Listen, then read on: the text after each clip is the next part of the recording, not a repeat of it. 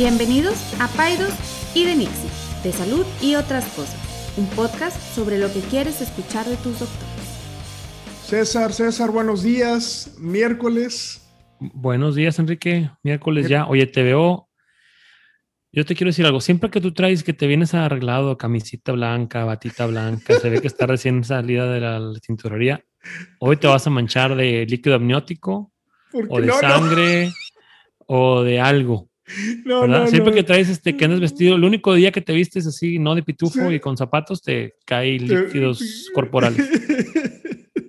Es un trabajo, es un trabajo sucio, pero ¿Alguna vez has tenido así que se hayas echado a perder así unos tenis o ropa que ya inservible? Sí, claro. Sí, sí, sí, tenis sobre todo. Tenis, Es, la clásica. La clásica. De hecho, yo te veo con unos super reflejos, o sea, cuando sale el bebé o sale la placenta y sale el, chorrote así, la cascada así de sangre de tú rápidamente luego, luego te reaccionas y te quitas, ya te la sabes. ya me la sé. Yo no, yo, no, yo, no, reaccionaría tan rápido.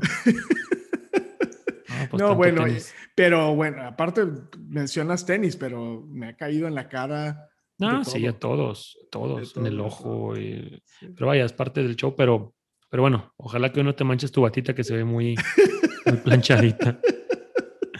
Oye, ¿Tú pues estás, bueno. usando, estás usando bata o ya no estás usando bata? Sí, sí uso bata. Digo, en el consultorio me la quito, pero vaya, o sea, vaya, me la quito y me la pongo on and off durante el día, pero para andar en los pasillos, pues sí, sí me pongo la bata. Como que ya hay un movimiento a ya no usar la bata. ¿Te acuerdas que hemos platicado de eso? Sí, pues como que es un... Hay, está dividido, ¿no? Hay, hay gente que dice, no, pues no te pongas la bata, es más sucia. Y hay gente que dice, pues no, te protege. O sea, lo, lo ideal sería que te trajeras la bata en lo que no fuera a ver pacientes. Claro. Por ejemplo, si tú si estás tu pitufo y te vas a la cafetería, ponte la bata. Claro. Llegaste a tu oficina, te la quitas para ver pacientes. O vas a ir de aquí a un pasillo, pues te la pones. Va a, llegar, va a llegar al quirófano, te la quitas. O sea, como que sería quitártela cuando vas a ver pacientes, sería lo ideal y ponértela otra vez pues, para protegerte en teoría, ¿verdad? Pero, claro, claro. pero si hay un movimiento, ya la corbata ya es del pasado, o sea, en por lo menos en el en los consultorios, en, sí, sí, sí, a menos que fue una cosa muy, muy, un evento o algo, ¿verdad? Yo, le, yo platicaba que nosotros nos corrían del salón de clases si no teníamos corbata, ¿eh? Sí, a mí una vez me sacaron un profesor muy querido mío que le mando saludos. yo no fui. No, fue en pediatría, fue en pediatría. Yo era EMIS y llegué, EMIS era estudiante de medicina y llegué a la clase en Pitufo. Y me sacaron de la clase porque la clase era pues, con vestimenta formal. Claro. Eso ya, ha cambiado mucho, ¿verdad? Sí, no, no, no, no. Y antes, pues, o sea, tú cuando traías, traías coleta, no traías coleta tú, ¿no? Cola de caballo, pelo largo. Sí, ¿Y, un piercing. Neta, en la escuela de medicina. En la escuela de ¿Y te lo quitabas para ir al hospital? No, no, no, me lo quité ya una vez entrando a clínicas, ya no volví a usar nada de eso. Me corté el cabello y me quité el... Y nunca te volvió a crecer. Y nunca me volvió a crecer. Maldita sea, ¿para qué te lo cortabas? Sí, ya sé.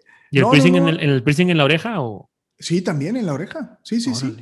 Y, y, pero es que sabes que yo siempre, digo, eso sí es más, siempre he pensado yo que, yo sí, yo sí pienso que you have to dress the part. O sea, yo sí pienso que uno debe de vestirse como médico. Está cambiando eso, pero sí, yo también. Y, y a mí no, cuando yo decía, es que por respeto al paciente, ¿no? O sea, por respeto al paciente voy a vestirme.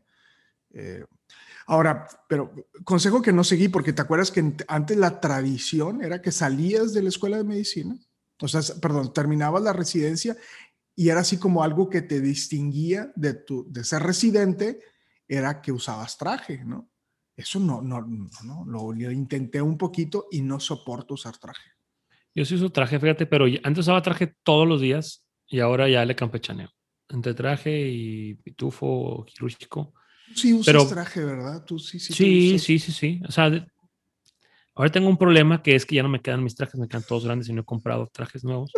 Por eso ya no me estoy poniendo. pero, pero sí, a mí sí me gusta de repente, pero así casualón, sport. Sport. Pero antes usaba corbata y todo. Cuando recién salí, no, corbata y todo. Pues es que cuando, cuando recién sales, no tienes nada que vender porque no tienes prestigio ni, reputación ni nada. Todo lo que tienes que vender es tu imagen claro. y tu tiempo. Es todo lo que tienes que hacer. Y pues tu trato con el paciente y todo, pero, pero pues si, si, si yo, oye, pues estoy recién salido, nadie me tira ni una galleta, este, pues por lo menos que lleguen y que vean un pelado que pues por lo menos pareciera que sí, se que sí se bañó, ¿verdad? Y pues bueno, yo creo que eso ayudó un poco, ¿verdad? Pero, pero es importante. Y en muchas, eh, ahora, sí está cambiando en muchas partes del mundo, así fue por mucho tiempo. O sea, el estudiante de medicina, el residente, corbata, este, formal, el doctor, de, pues yo me acuerdo de muchos de mis maestros, traje a las clases a las seis y media de la mañana y ya estaban de traje. Sí, ¿Explico? Sí sí, sí, sí, sí, Eso está cambiando. Digo, también yo creo que hay que llegar a un, una cuestión no tan desfachatada, ¿verdad? O sea, quirúrgico creo que está bien, pero oye, la bata limpia, ¿verdad? O sea, porque a veces así negras de polvo, el pitufo pues también limpio, este, pues a lo mejor si tienes barba o así, pues también bien cuidada, o tu pelo bien cuidado. Este, creo que eso es importante porque el paciente, quieras que no, la, la imagen le, le, le, impacta de cierta manera. Claro, claro, claro. Este, y pues bueno, ahorita ya nos salimos del tema un chorro. Pero bueno, yo te quiero preguntar una cosa. No, no, te apures, no estaba grabando. No, no te creas. sí estoy grabando. no, hombre, sí nos ha pasado. Em, ¿Cuándo fue la última vez que lloraste? ¿Te acuerdas? Que siempre dices que eres bien chillón, pero ¿te acuerdas la última vez que lloraste o hace mucho que no lloras? No, sí, acabo de llorar. Murió, murió un, el papá de Martín Heredia. Sí. Que es este, que es, pues, es mi hermano, ¿verdad? Para la gente que no lo sabe, yo soy de Matamoros y yo me vine aquí a los 18 años y anduve viviendo como judío errante por, por mucho, o sea, en casa asistencia, eh, en departamento, y ahí me la pasé por todos lados. Y iba a estudiar mucho a casa ya de Martín. Eh, y, y, un buen día yo me dijeron, ¿sabes qué? Ya, tráete tus cosas mejor porque pues te las pasas la, la mitad del día aquí, aquí comes, aquí. Y híjole, pues, ¿qué te puedo decir? Es un ejemplo de generosidad, de esas así, cuando, cuando dices tú de, de que cuentas tus bendiciones, ¿no? Y, haberme encontrado con, bueno, primero con Martín, obviamente, ¿no? y, y luego con los papás de Martín que me adoptaron como si fuera su hijo, pues sí, sí es algo, o sea, sí, es, algo, y entonces el, señor tenía ya 92 años, ya estaba muy grande, eh, se fue apagando poco a poquito como una, como una velita y al final pues ya falleció, ¿verdad? Este, sí fue triste, pero a la vez también, fíjate, eso nunca me había pasado, ¿no? Y, digo, obviamente, seguramente Martín lo vive diferente, pero yo creo que tengo pocos ejemplos de personas que hayan vivido su vida con esa plenitud. Y no estoy hablando de una plenitud así despilfarradora, ¿no? Si me explico, era un señor muy, muy sencillo, muy simple, ¿no? Muy... Eh, se retiró, se, se, ¿cómo se, se, retiró de su trabajo, ¿no? alcanzó a disfrutar su vida de retirado, ¿no? de jubilado, perdón, esa es la palabra que quería buscar. Y, y vivió mucho, vivió pleno, o sea, una persona plena, disfrutó su vida, sus hijos, sus nietos, su deporte, sus comidas, ¿no? Lo veías comer, esas personas que ves comer y, y se te antoja lo que está comiendo por, lo, por lo que está disfrutando, ¿no? Este, me contaba eh, ya de viejito, ¿no? Y bueno, me estoy saliendo mucho del tema, pero me, ya de viejito, y yo creo que me va a pasar a mí más también, me contaba historias, ¿no? Y me contaba la misma historia varias veces y me daba mucha risa, cada vez que me la contaba me daba mucha risa y yo hasta yo le pedía, cuénteme esa historia de cuando le, cuando le cambiaron la red y cosas así. Entonces, bueno, recientemente lloré, lloré por la, por la pérdida de este, de mi compadre, de mi papá postizo, de, un gran amigo. Y sí, sí, lloré. Sí, soy chillón. Yo sí soy. sí, sí, sí, yo sé. Y, y, bueno, digo, parte del, del, del, del, podcast de hoy es platicar un poquito del llanto. Em, hay muchos beneficios de, las, de, la, de la salud del llanto, pero bueno, antes de hablar de eso, ¿cuáles sentimientos crees que nos qué sentimientos crees que nos provoquen llorar? Ya dijiste uno, pues bueno, fue un poco como de luto, de duelo. ¿Qué sentimientos? Es tristeza, estrés, ansiedad, frustración, coraje, Sí, claro. enojo, como que, y también que felicidad, o sea, como que no hay una, Sí. en, el, en, el, en el contexto adecuado, no hay una emoción humana que no te pueda llevar a las lágrimas, Claro. ¿sale? Y eso Claro, es algo claro. bien, bien poderoso y es algo que el, el- llanto emocional, dicen los psicólogos y los que saben, que es algo propio de la, de la especie humana, ¿verdad? O sea, lo- a lo mejor sí de repente decimos, ah, está llorando la perrita, pero pues no es un, no está llorando emocional, está nomás a lo mejor aullando o maullando, lo Ujú. que sea, pero es algo que sí nos pasa a, a- a los humanos y tiene muchas razones de ser. Por ejemplo, hay tres tipos de lágrimas. No sabía eso hasta que anoche que estuve leyendo un poco eh, para el tema. Hay tres tipos de lágrimas. Está la lágrima que se llama la, eh, la refleja, que es una lágrima que, por ejemplo, se te mete una basurita en el ojo y empiezas a producir un chorro de lágrima hasta que se te sale. Está la lágrima continua, que es la lágrima que está constantemente bañando al ojo para lubricarlo, la que producimos en todo momento. Y está la lágrima emocional, que es la que soltamos cuando lloramos. ¿sí? Al año producimos como unos, de, unos 100 litros de lágrimas al año. No seas. Sí, sí, ¿En sí, sí, de veras, ¿eh? 100 litros de lágrimas al año. Pues imagínate todo el día. ¿Por qué te ríes? es como, tú no tenías, tú no tenías una, una taza, alguien tenía una taza que decía, así tenía la taza y decía en la taza, "Lá- eh, lágrimas de mis alumnos, se la estaba tomando así el café. ¿No tienes tú esa taza? Te la voy a Pero hay que- regalar. Hay que mandarla a hacer, por favor. Dice, lágrimas de mis alumnos y está tomando café de la taza. No, Pero bueno. Ya, ya cuando hacía llorar alumnos me, me, me, me sentía muy mal. Ya, ya, No, no, eso ya, no lo hago, No. ya no lo hago con Sí, frecuencia. lo llegaste a hacer Sí, claro. y con, con intención o sin querer. No, sin querer. Sin querer, pero como quiera dices tú, me, la- me pasé del ra- Me, pasé, de la me- mano. me- pasé de tu este. Sí, me pasó la mano. Sí, sí. Bueno, sí, no, no. Bueno, bueno. Entonces, las lágrimas emocionales se ha visto que tienen, tienen eh, sustancias, prolactina, cortisol, serotonina, o sea, y tienen una muchísima mayor cantidad de sodio. Haz de cuenta que las lágrimas reflejas y continuas son pura agua. Y las lágrimas emocionales tienen un chorro de, de- de- toxinas, de hormonas, de sodio. O sea, es una manera hasta el cuerpo de liberarse de, este- de- de- ¿En de serio? sustancias. Sí, sí, sí. Wow. De sustancias y de, y de, y de- pues, toxinas que pudieran estar en ese momento eh, pues afectándote. Ahora bien,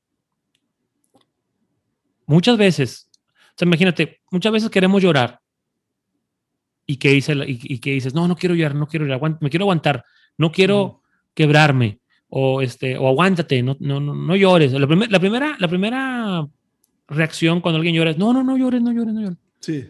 Cuando debería ser lo contrario. O sea, es como si alguien tiene hambre y le dices, no, no comas, no comas, no comas. O alguien tiene sueño, no duermas, no duermas, no duermas. Es lo mismo. Es una necesidad que el, que el cuerpo tiene en ese momento de liberar una explosión emocional y se ha comprobado y se ha visto que después de llorar, por la razón que haya sido, te sientes mejor.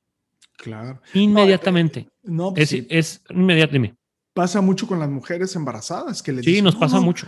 No llores, no llores porque le va a afectar al bebé. Yo, Sí. caray, ¿cómo le va a afectar? Pero, No, no, bueno, pues este no.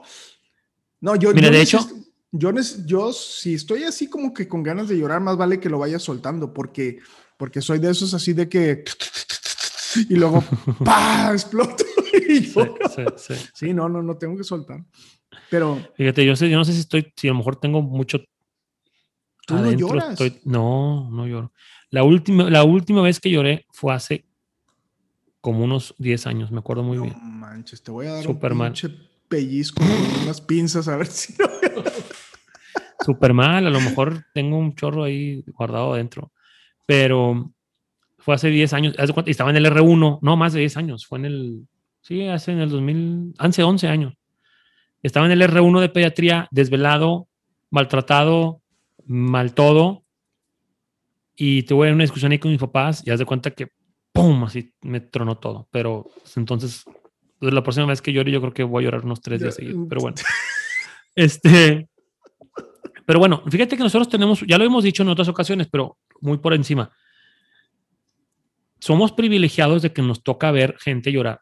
Pero es súper interesante cómo, por ejemplo, tú yo en todo el camino del, del embarazo, el nacimiento, o sea, nos toca ver, hasta que a mí me toca ver más a ti, un poco más que a ti.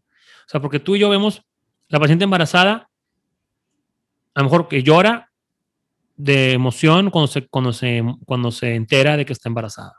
¿sí?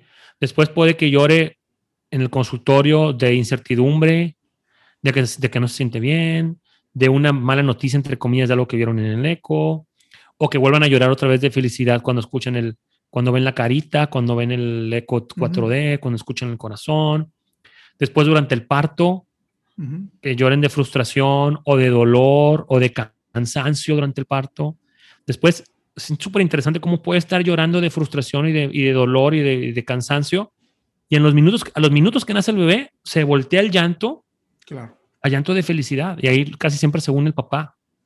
Sí. Y, y después la veo yo en el consultorio y vuelve a haber llanto, pero ahora de, de, cansancio, de frustración con la lactancia, que a lo mejor no está funcionando bien, de que el bebé no deja de llorar, de que a lo mejor tiene mucha presión de la familia. Entonces, constantemente estamos viendo al paciente llorar por diferentes razones y diferentes motivos.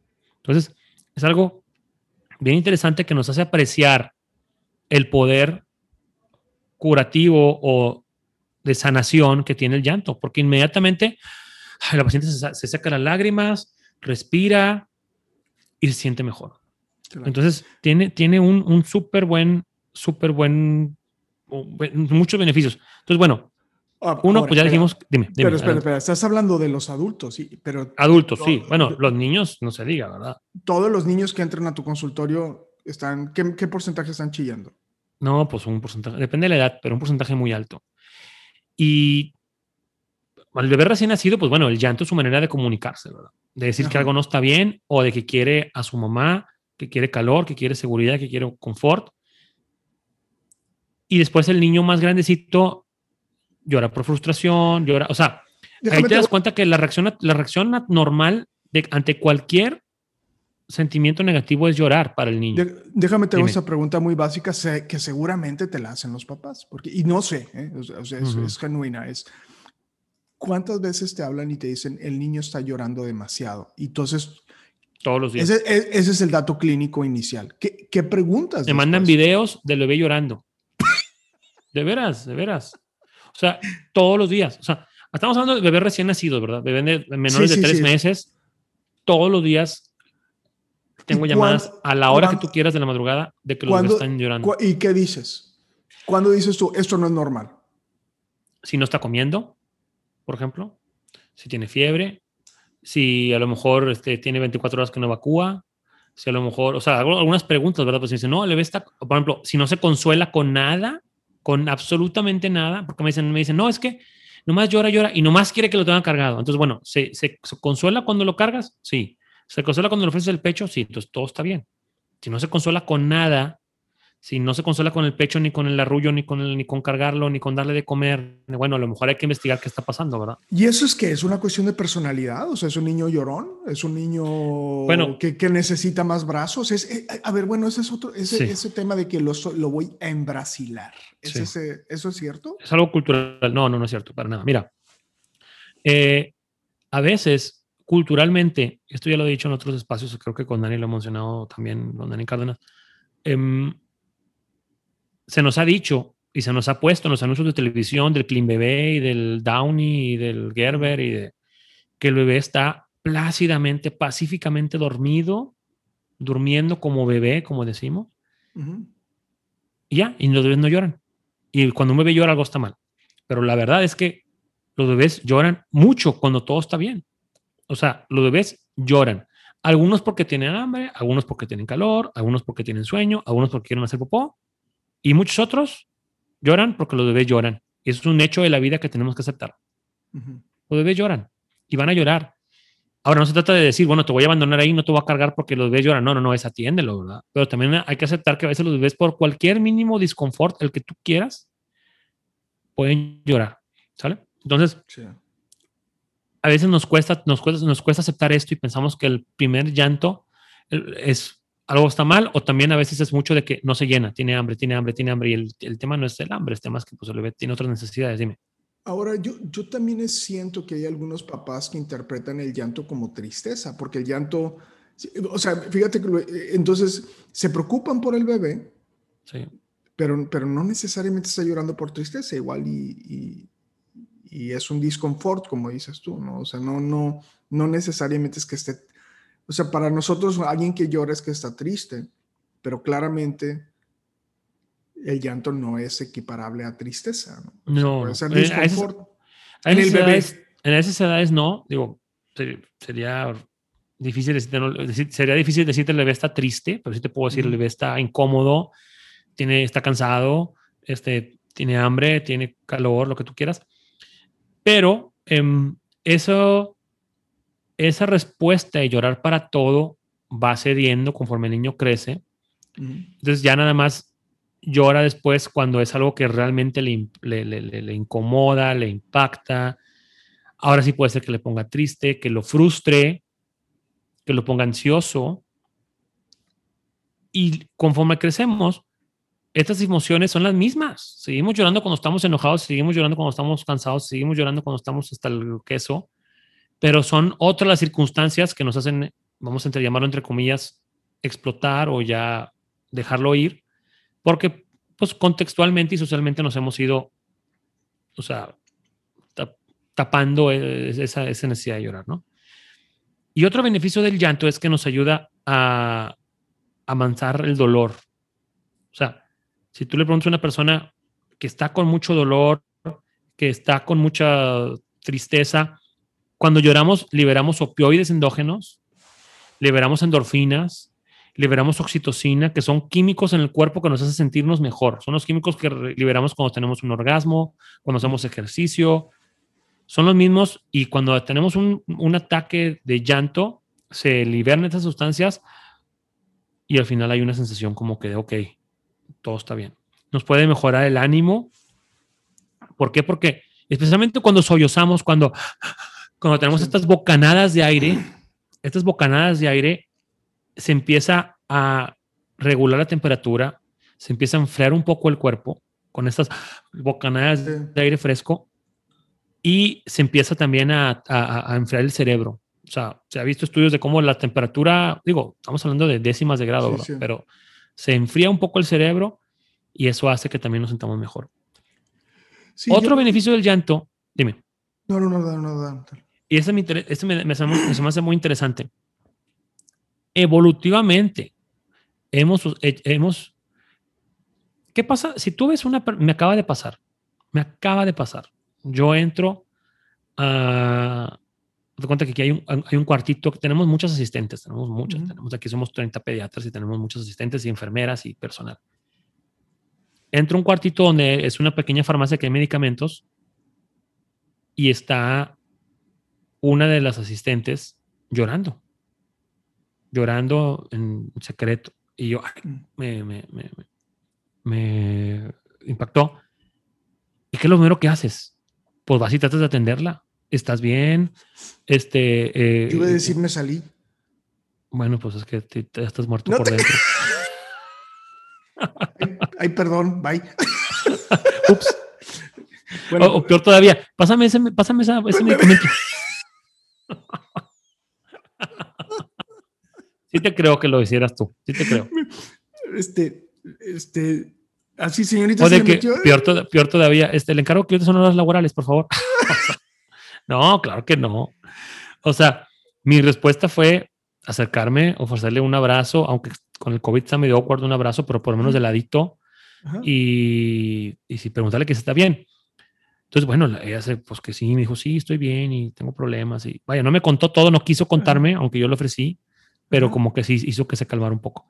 ¿A qué voy con esto? El llanto evolutivamente ha hecho que si alguien nos ve llorar, Claro. inmediatamente ofrezcamos apoyo. Si hay varias personas alrededor, se van a acercar, no todos, si hay cinco personas, a lo mejor dos son Enrique Saldívar y tres son personas normales y se van a acercar con esa persona. Pero es algo que, que, que, hemos desarrollado para decir, sabes que esa persona necesita apoyo, necesita ayuda, vayan a ayudarla. Entonces también evolutivamente es una, una, una petición indirecta de ayuda, ¿no? Este, mm, ¿ibas a decir algo?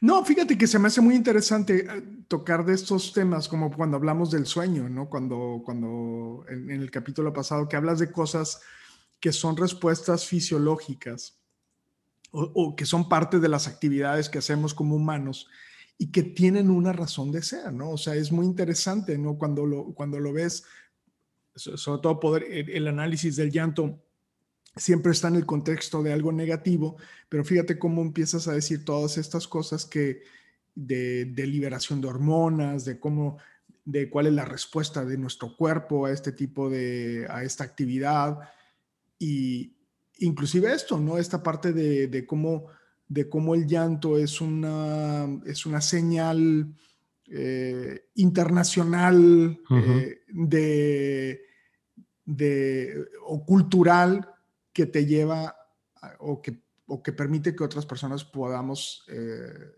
ofrecer empatía, ¿no? Ofrecer eh, estar contigo o apoyarte cuando, cuando, cuando estás triste o cuando estás llorando, eh, punto, ¿no? Por la razón que sea, enojado, feliz o algo, pues te acercas a ver qué, qué está pasando. Sí, sí, sí. Y, y, y, y pues bueno,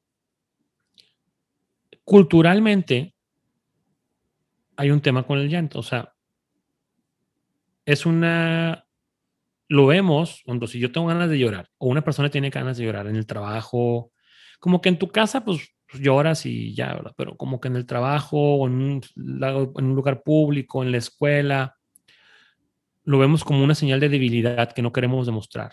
Porque pues digo, no hay pocas cosas te hacen tan vulnerable, a lo mejor estar encuerado ahí en medio de la sala ahí o del centro comercial pero pocas cosas te hacen tan vulnerable como estar llorando en público.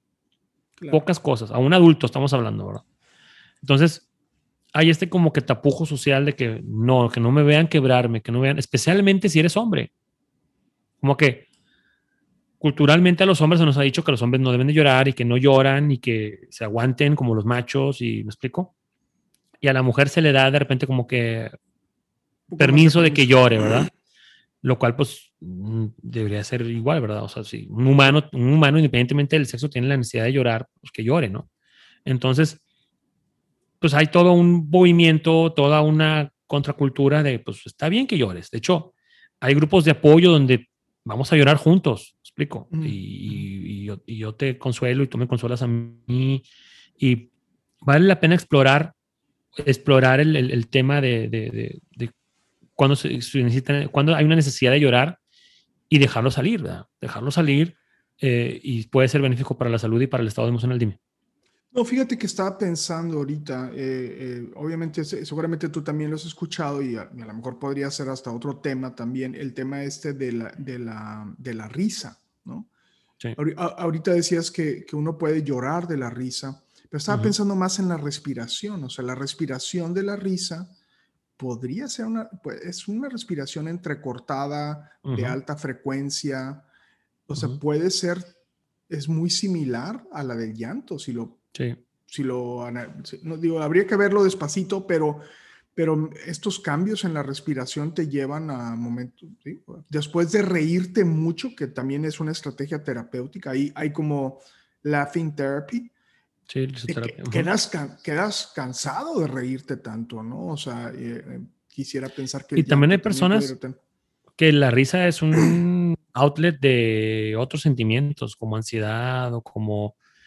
Una vez estábamos en un restaurante y estábamos varios, estábamos en la escuela de medicina, había varios ahí compañeros y me río porque no puede ser, pero una compañera que ahora es pediatra se estaba ahogando, o sea, asfixiando con una aceituna, no acuerdo, estábamos en el Italianis, me acuerdo muy bien, aquellos tiempos. Se estaba ahogando con una aceituna, ahogando de que se le estaban saliendo los ojos, estaba poniendo morada y todos, ay, y todos estábamos buscando qué hacer y estaba como que ahogando y uno de los compañeros estaba muerto de la risa. Estaba risa y risa y risa. Y en ese momento decimos, ¿qué onda con este enfermo? ¿verdad? ¿Por qué se está riendo si esta persona se está ahogando, verdad? Y se estaba como que riendo, pero después decimos, ¿qué te pasa? Y no, es que, no sé, como que empecé a reír y aparte de que primero, o sea, de cuenta que primero la chava pues empezó a hacer, empezó a hacer caras que a él le dieron risa. Sí. Y luego ya vio que se estaba ahogando, pero no se podía dejar de reír. Entonces, no sé, estuvo muy raro. Pero lo que voy es, ya después la, la, la, salvamos, no te preocupes, pues Sí, tenemos sí. puros estudiantes de medicina que gracias a Dios qué ya. hacer. pero, pero hay personas que, que, que la risa es un mecanismo de, de, de, de- de defensa, de tengo un sentimiento que no sé qué es. Claro. ¿Me explico? Claro, hay gente que se claro. pega y en lugar de mentar madres se, re- se ríe, ¿no? Y cosas Sí, así. sí, Pero bueno, sí, entonces, bueno, indiscutiblemente el llanto es una respuesta muy humana que vale la pena explorar si necesitamos este, sacarlo, pero también hay situaciones en las cuales tenemos que estar alertas. O sea, ¿cuándo saber que este llanto que vino hacia mí no es normal? O sea, ah, porque hay llantos muy normales y muy saludables, y como el que te pasó hace- poco con el papá de Martín, etcétera Ujú. pero hay llantos que dices tú, algo está pasando. Por ejemplo, si fuera algo excesivo, o sea, oye, lloro todos los días, bueno, eso no es normal, ¿verdad? O sea, sí hay que Ujú. explorarlo. O lloro sin razón aparente, Ujú. no sé por qué estoy llorando. Porque si se vamos a identificar por qué estamos llorando por duelo, por tristeza, por ansiedad, por frustración, bueno, está bien, ¿verdad? Pero si no sabes por qué estás llorando, cuidado. Ahí hay que explorar un poquito más qué, está- qué te está pasando.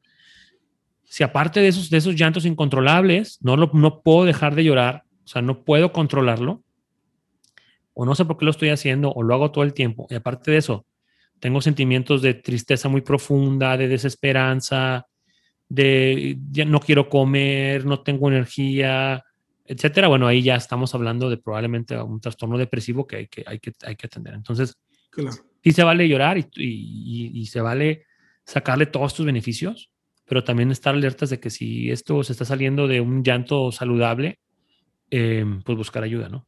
Claro, claro, claro, Sí. claro. Sí, yo, yo, yo me quedaría con ese mensaje de, de al final del día, las, em- o sea, las emociones es, es o sea, y, y creo que lo hemos platicado, me gusta este concepto de los estoicos, ¿no? De este concepto de, de las emociones están ahí, el identificar la emoción, el, el- el saber que es, es normal sentirlo o poder identificarlo y, y no juzgarla, ¿no? Tampoco, o sea, no, no, o sea, el, estar triste no necesariamente es algo malo, a menos como lo que mencionas tú, que sea en un contexto donde no te permite funcionar o, o es incongruente con, los, con las emociones o- o- está cargada de muchísimas emociones. Esas son las cosas que, que uno... de- pero, pero el solo hecho de, de- de identificar la emoción y que la emoción, así como cuando nos da risa o cuando estamos enojados, o sea, estas expresiones faciales que de cierta forma pudieran ser hasta inconscientes, ¿no? O sea, es, Sí. es, eh, me asusto y mis, eh, mis cejas se levantan o, o cuando tengo desdén, mi cara se va hacia un lado, son expresiones normales, son, es una expresión normal, no hay que esconderla. eh, y, y- y me gusta mucho en el contexto como tú lo pones de que inclusive puede tener efectos benéficos, puede tener efectos benéficos hormonales, este, y, o, y, o el, el, el, el, de cierta forma que nuestra actitud corporal nos lleve a, a comunicarnos no de manera eh, verbal para que Sí. alguien más pueda reaccionar Así en es. concordancia a lo que nos está sucediendo, ¿no? Entonces, me gusta no, el llorar por llorar, el llorar per se, llorar no, no necesariamente tiene un contexto negativo y no es necesario apagarlo o esconderlo, ¿no? Yo, yo creo que Sí. debemos de normalizarlo, y sobre, Normalizarlo. todo, y sobre todo en los niños, ¿no? Esa parte de no, no llores porque eres, un, eres Sí. una niña si lloras, Sí. eso está súper mal, ¿verdad? Porque lleva a los niños a, a- a esconder sus Que se emociones. aguanten 10 años sin llorar. Oye, fíjate, no, de verdad sí, sí me preocupé cuando estuve haciendo un poquito de research.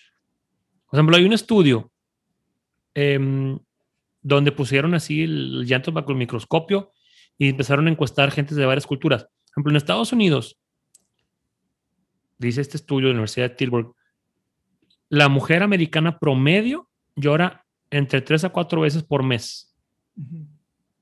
El hombre americano promedio de una a dos veces por mes. Pero en países como China, por ejemplo, las mujeres lloran en promedio una vez al mes. Y los hombres, por ejemplo, en países como China o como en Bulgaria, 0.3 veces al mes. O sea, no lloran. ¿Me explico? Entonces, o sea, el, contexto cultural es súper importante, súper importante. Y, claro. Pero eso no quiere decir que seguramente, pues, la cultura te hace aguantarte, ¿verdad? Y eso, pues, te pudiera llevar repercusiones a la salud a la larga. Dime. Yo creo que los mexicanos somos llorones. Yo, yo, o sea, es este concepto del macho mexicano no llora.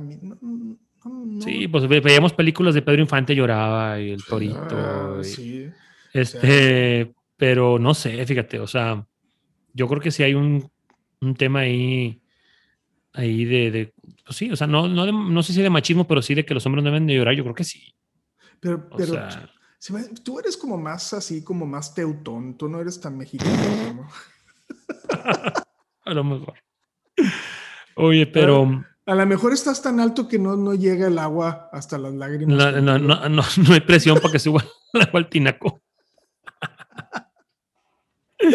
No te llegan las lágrimas. No, hombre, ese es el problema. Tengo, tengo el, lacrimal tapado. Sí, sí. Como los bebés. Se, te tapó. Voy a hacer masajito en el ángulo interno del ojo. Oye, bueno, pues aquí el mensaje es que está bien llorar. Puede ser benéfico, como, como ya platicamos. Si siente la necesidad de llorar, no, no, no aguantarse, dejarlo salir. Las, las lágrimas y el llanto es una forma saludable de expresar emoción. Y si ya fue algo incontrolable o sin razón explicable o demasiado frecuente, pues habría que, habría que buscar ayuda, ¿sale? Este, y pues bueno. Me, parece un excelente mensaje, César. La próxima vez que vea te voy a dar una patada en, la espinilla. Oye, la tengo súper sensible la espinilla, ¿eh? Porque una vez tuve un accidente, estaba corriendo en la alberca, a de alberca y me caí me raspé con la orilla de la alberca la espinilla bien feo y la tengo así de que no me la puedes ni tocar. Ya, dijiste. Si lo vas a hacer, hazlo a la derecha, por favor, porque en la izquierda me voy a enojar mucho. Enrique, me dio gusto verte. Igualmente, César, un abrazo. Este, Nos vemos la próxima. La próxima hay, semana. hay invitados en puerta. Sí. Espérenlos, ya hay dos ahí en fila. Este, y seguimos a través de las redes sociales, a través de, de, Instagram, platicando un poquito del, del, llanto, de llorar. Si ustedes les pasa frecuente que lloren, si hay alguna emoción que los ha hecho llorar que no platicamos aquí, a lo mejor alguna emoción diferente, también platíquenos. Y nos vemos por ahí, arroba DR de Saldívar, arroba pediatra-césar Lucio, y nos vemos pronto. Oye, déjame te digo algo rápido. Hubo por lo menos dos o tres personas, dos personas, que me dijeron, qué bueno que ya regresó al podcast. O sea, hay gente que sí extraña cuando no estamos, no lo puedo creer eso. Sí. A mí también. Gente que me reclamó. Oye, ¿por qué, se, ¿por qué te fuiste de vacaciones? Y que... maldito perro, abandonaste a Enrique, pobrecito. Sí, sí, sí. No, ya estamos de vuelta. Pero si no nos ponemos las pilas, compadre, y, grabamos un colchón, vamos a tener que volver a parar las últimas dos semanas de julio, que tú no estás una y yo no estoy otra. no, ya, ya, ya nos vamos a poner las pilas. Bueno, no bueno. se diga más. Cuídate mucho, Órale. César. Igualmente. Bye. Vale. Bye. Ninguna opinión o consejo de nuestros anfitriones o invitados sustituye la valoración médica o representa a nuestra institución universitaria o de salud. Declaramos que no tenemos conflictos de interés. Hasta la próxima.